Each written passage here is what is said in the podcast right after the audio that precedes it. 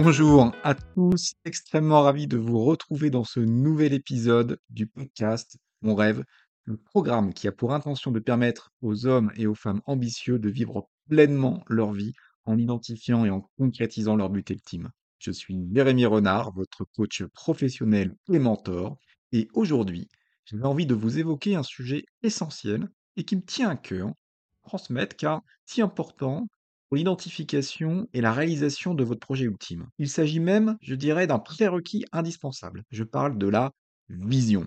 Ensemble, nous allons donc plonger au cœur de toute réalisation d'une vie rêvée la puissance de la vision. Rien que ça. Imaginons un instant que vous êtes le réalisateur de votre propre film. Votre vision, finalement, ce serait quoi? Ce serait le scénario, chaque action, chaque choix de caméra, chaque moment crucial de l'intrigue. Ok, alors comment fait-on? Eh bien, c'est le but de cet épisode. On va rentrer dans du concret. Ce que vous allez découvrir aujourd'hui, et ce que nous allons explorer ensemble, c'est comment définir et clarifier cette vision, et bien votre vision, et surtout comment la transformer en réalité. On va donc aller assez loin. Pour commencer, ce n'est certainement pas la première fois que vous entendez dire que c'est important d'avoir une vision. On en parle assez souvent, notamment dans les podcasts de développement personnel, de leadership, etc. Mais vous a-t-on expliqué pourquoi? J'aime beaucoup les métaphores. Imaginez que vous êtes au volant d'une voiture sans destination précise. Vous pouvez conduire, mais sans savoir où vous allez. Comment pouvez-vous atteindre votre destination rêvée? Et vous pourriez conduire très longtemps comme ça, sans résultat. Cela vous rappelle certainement toutes ces journées ou des périodes bien plus longues d'ailleurs, où vous consommiez du carburant, et même parfois beaucoup, en ayant la sensation de ne pas avancer, d'aller nulle part, de vous épuiser pour rien. Cela vous parle? Alors il y a fort à parier que vous manquiez de vision à ce moment-là, et même peut-être pendant toute une période.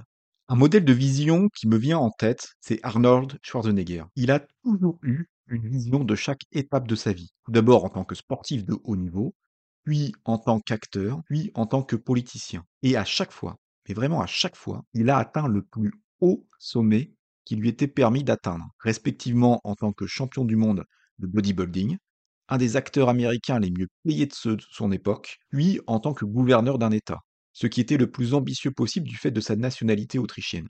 Il avait une vision claire de ce qu'il voulait accomplir, puis il a concrétisé cette vision. Bien sûr, vous avez compris qu'avoir une vision, aussi limpide soit-elle, n'est pas suffisant pour qu'un rêve se concrétise comme par magie. Pour autant, elle a constitué un élément indispensable à sa réussite et ce, dans trois domaines très distincts, donc le sport, la carrière et la politique. Maintenant que nous sommes convaincus de la puissance de la vision, il est temps de mettre en pratique ce concept. Dans la suite, je vais donc vous guider pour définir votre propre vision. Ainsi, vous serez doté du script de votre film, celui que vous avez choisi, celui que vous voulez vivre. Alors la quête de la vision peut se faire de différentes manières en réalité. Puisque nous sommes tous uniques, cela va vous paraître logique et c'est normal. Que nous avons des aspirations différentes, que nous avons déjà pas une idée de notre vision. La définition de la vision peut prendre finalement plusieurs formes. Du déclic, à partir d'une simple question, la collecte d'indices, un peu comme une investigation que ferait un expert de la police, vers la découverte, tel un trésor caché. Une chose est sûre, votre vision doit être alignée avec vos valeurs. Pour définir votre vision, Prenez le temps de réfléchir à ce qui vous passionne vraiment. Qu'est-ce qui vous a fait ou vous fait vibrer? Quels sont les moments où vous vous êtes senti particulièrement bien? Remémorez-vous ces moments de réussite aussi. Pourquoi était-ce une réussite pour vous? À travers ce questionnement, identifiez les valeurs fondamentales que vous exprimiez. Finalement, une question puissante que j'aime beaucoup et qui vous permet de révéler vos valeurs les plus profondes, c'est Qu'est-ce qui est le plus important pour moi? Au contraire, qu'est-ce qui n'est pas tolérable pour moi? Sauriez-vous dire pourquoi? Parce qu'à ce moment-là, quelle est la valeur qui est entravée, qui fait que ce n'est pas tolérable? C'est insupportable même. Voilà, toutes ces questions peuvent faire penser à un interrogatoire et en même temps, elles vous offrent autant de possibilités pour découvrir vos valeurs. Il existe en réalité d'autres méthodes encore, le sujet des valeurs, ça pourrait être l'objet de tout un épisode, d'ailleurs, vraiment à, lui tout seul. Pour autant, il s'agit ici de vous fournir les clés principales et les questions les plus puissantes pour faire de cet épisode un outil pratique qui enrichira votre vie. C'est le moment de le mettre sur pause, et de répondre à ces questions, si vous le pouvez bien sûr. Il est possible que vous soyez en voiture ou en train de courir. Dans ce cas, je vous invite à y revenir dès que vous le pourrez. L'étape suivante consiste à transformer votre rêve en objectif, car vous allez ainsi transformer l'intangible, l'abstrait, en opération concrète. Et c'est le premier pas pour concrétiser votre vision. Alors pour définir un objectif, il est souvent préconisé d'utiliser la méthode SMART ou SMART-E, une variante, le E étant pour écologie. Ces méthodes ne sont pas nouvelles, elles restent efficaces.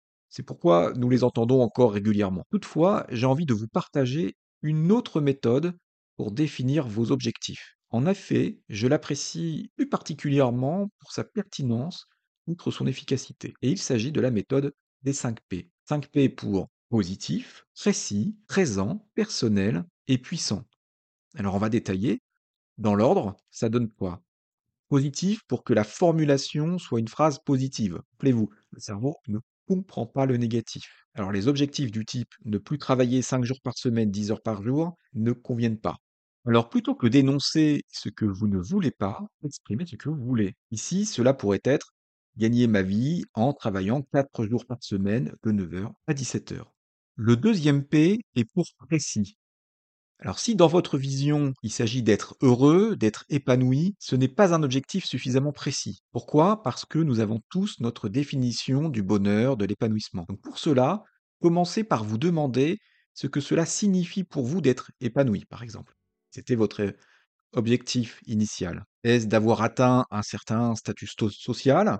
Est-ce que c'est d'avoir atteint un certain niveau hiérarchique dans votre entreprise? Est-ce que c'est de passer X temps en famille chaque jour ou chaque semaine Est-ce que c'est de vivre dans une maison au bord de la plage Etc. etc. Donc, quelle est, vous, votre définition de cet épanouissement, de ce bonheur si telle était votre vision? Le troisième P est pour présent. Votre objectif doit être formulé au présent et non au futur, quelque chose qui serait inatteignable ou trop lointain, avec une date de réalisation précise. Cela pourrait être, par exemple, j'habite une maison à la campagne au 31 décembre de l'année 2025.